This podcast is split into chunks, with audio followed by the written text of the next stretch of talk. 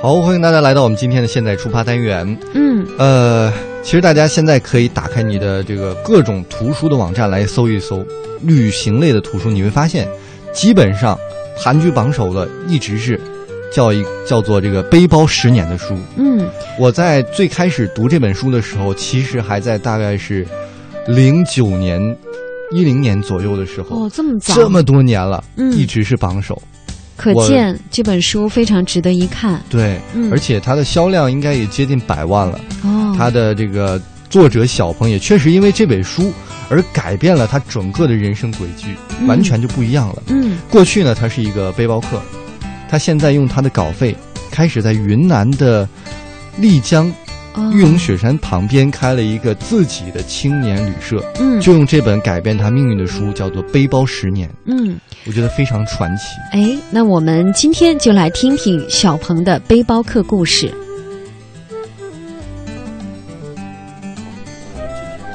跟着小鹏来参观一下他的客栈，这是我们的地理咖啡馆，然后这是我的一个地理的沙盘，呃，完全按照非洲草原的这样一个设计，呃，马赛马拉大草原，所以你看这个草原的这个河并不是蓝色的，而是这种土黄色的，因为在当地就是在雨季的时候，因为经常会下雨，然后这个河水就这个颜色。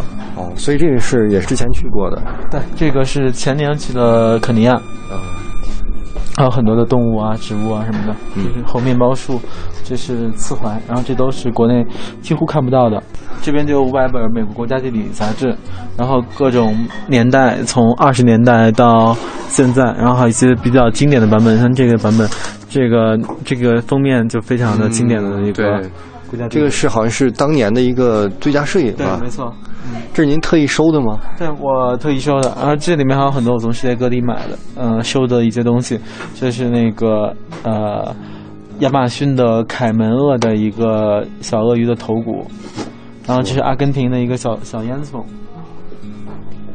各地收回来的，我觉得这样都会比较有故事，这样陈设。对，然后所有这个明信明信的墙，所有照片都是我拍的，都是你自己拍对的，都是我自己拍的，你摄影这么棒吗？嗯，你是当年是学摄影的没有吗？，我就是学，就是不是玩儿嘛，玩着玩着就拍一些东西，当年学的跟艺术有关吗？也没有关系，学国际贸易在南开大学。哇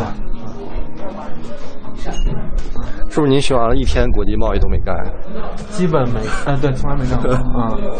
然后这是我们的第一个院子青年旅馆，然后青年旅馆这个最大的特色是这样一个大斜坡，然后斜坡上会，呃，每天晚上很多的客人坐在上面看电影，然后这面墙整个这面墙都是一个露天电影的一个屏幕，然后会有八米多宽，然后五米多高，四十平方，然后非常巨大的一个电影屏幕，然后每天就能聚到好多人。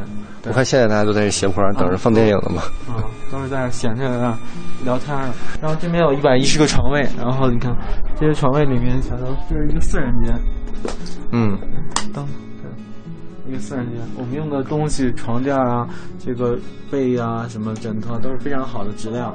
呃、嗯，而且它这个房间里面会有一个呃自己的一个小的台灯，而且还有一个万能插座，嗯还有两个 USB 的一个插头，就可以躺在床上就可以想干嘛干什么。就拿看我们介绍好像您特意设计过的，也是精心买的这些，啊，对，应该说可以上好的一些这些木头的床其实最大的特色就是，你上铺怎么晃，下铺都不会动，啊。就果是然，因为它是钉在墙里面去的。那这些其实成本应该还挺高的吧？嗯对那这个一个床位多少钱呢？啊大概现在你说床位还是床？床床位，床位五十块钱，那很便宜了，就相当于但是在整个云南是最贵的。哦。但我觉得还性价比还挺高的。对对。然后这下面会有一些台球啊、桌球啊，就是比较大家晚上乐意去玩的一些、一些小小游戏。这个是石头，哦，是然后这面就是我们的通通，就是一个嗯、呃器材室，很专业啊。对，然后这是我们投影仪，然后投影仪它是一万五千流明，呃，电影院一般是一万，然后我们因为我们这个是露天的，而且效就比较远，所以我们这个效果是特别好的。每天晚上哦因为它放电影的时候，就跟跟电影院是一模一样因为的。它没有哦室内那么黑，所以要更亮。对对对。洗衣机啊，好棒啊，这个感觉。每天大家都在这玩啊什么的。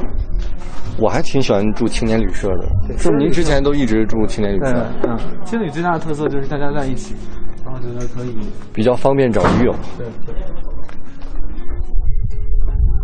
这是我们的图书馆，啊我们图书馆，嗯，白天有客人就在这儿看书啊，然后躺在这儿看书啊什么的，有灯，然后现在没没开灯，晚上的时候大家坐在这儿去玩那个杀人，哇，然后也是非常多的人在这儿待着，我觉得作为一个客栈或者青旅的话，这么大一个面积，这得有个最少八十平吧，六十平。你说这图书馆、对啊啊，差不多。来做一专门做一图书馆，没有开辟成房间，会不会很浪费？你觉得？因为我觉得我们做的就是一个公共，一方面是品质比较好，另外另外一方面就是足够多的公共空间，能够让客人获得更多的体验。这边就是看玉龙雪山，啊我觉得这个景特别棒。我来的路上我就感觉对对对，啊你好，啊可以没问题，我还遇到粉丝了。啊一会儿下去信号，我在咖啡馆，啊，我在咖啡，你在咖啡馆。对对对，啊好，好好，嗯，会不会经常有粉丝来找你签名？每天都有，签名啊合影啊什么的，这最常的。然后上面是我们的前台，然后那边有一个呃食堂。食堂，公共食堂。我先坐一下那个位置，先坐一会儿啊。行行行，坐呗。那个等我把我手机拿去。不好意思，不好意思。这是常客的位置。啊，对，所谓常客是要住多久？都有半个月以上，超过半个月就可以。我觉得这就是青旅的好处，半个月也不会觉得压力很大。嗯，对。很多人就在这儿待着，就住半个月、一个月，很多。所以你整个下来是因为设计的这么好，是因为你住过很多。对，好世的界各地的青青旅，旅我觉得有结合了一些下东西需要在这可以复制，然后就拿拿过来。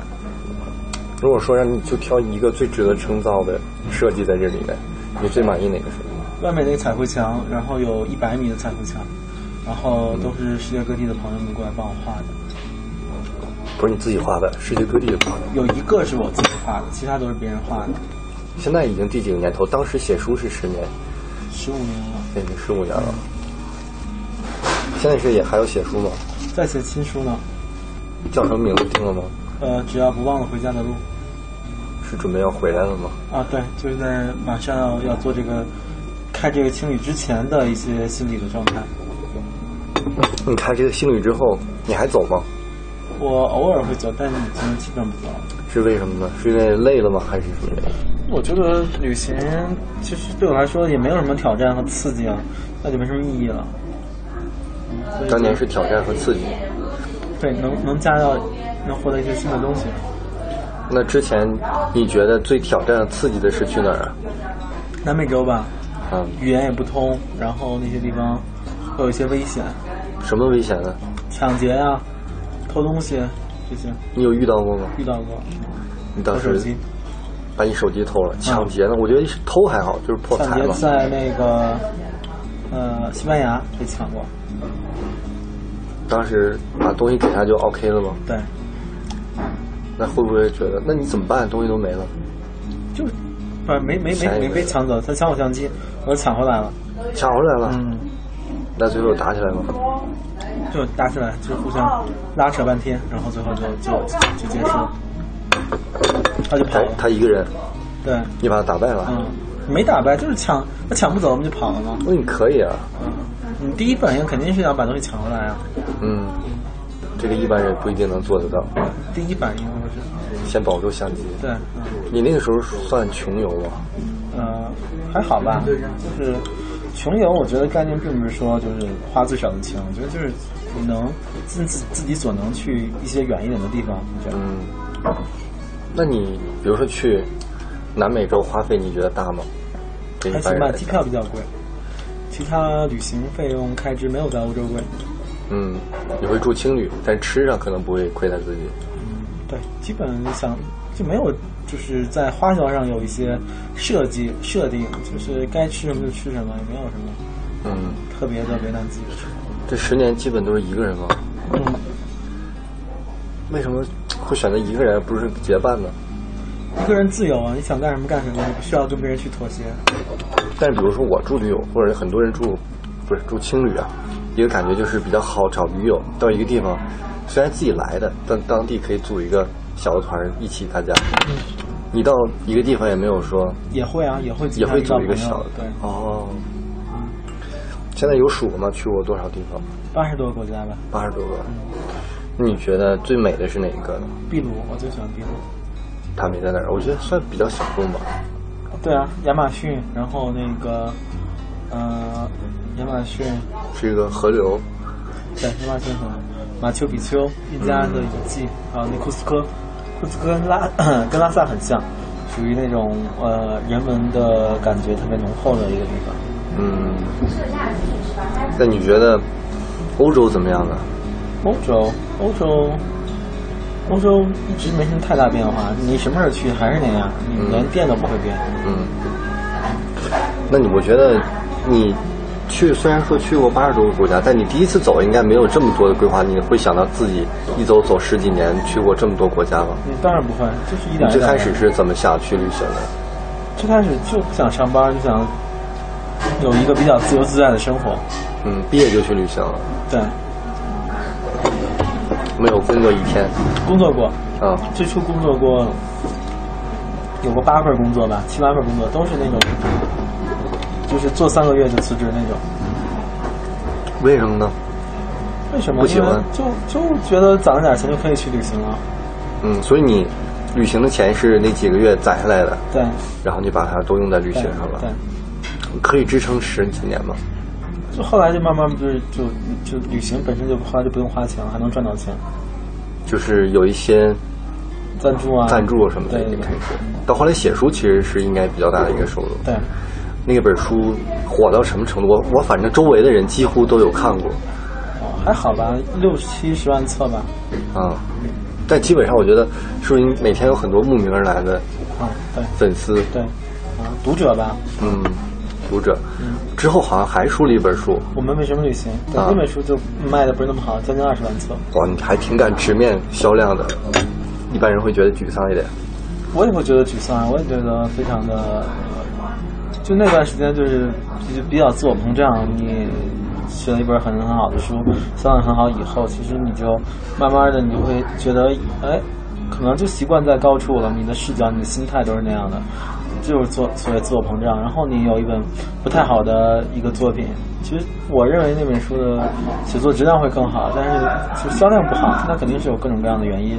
然后当这种情况发生的时候，那你只能是找原因，然后所以就是通过旅行，然后摆脱这种这种这种情绪。就是所以比较那时候你觉得自己膨胀状态不好，你又选择出去旅行了。对啊，所以去南美洲，那时候去的南美洲，啊，也算把自己的心态调整一下。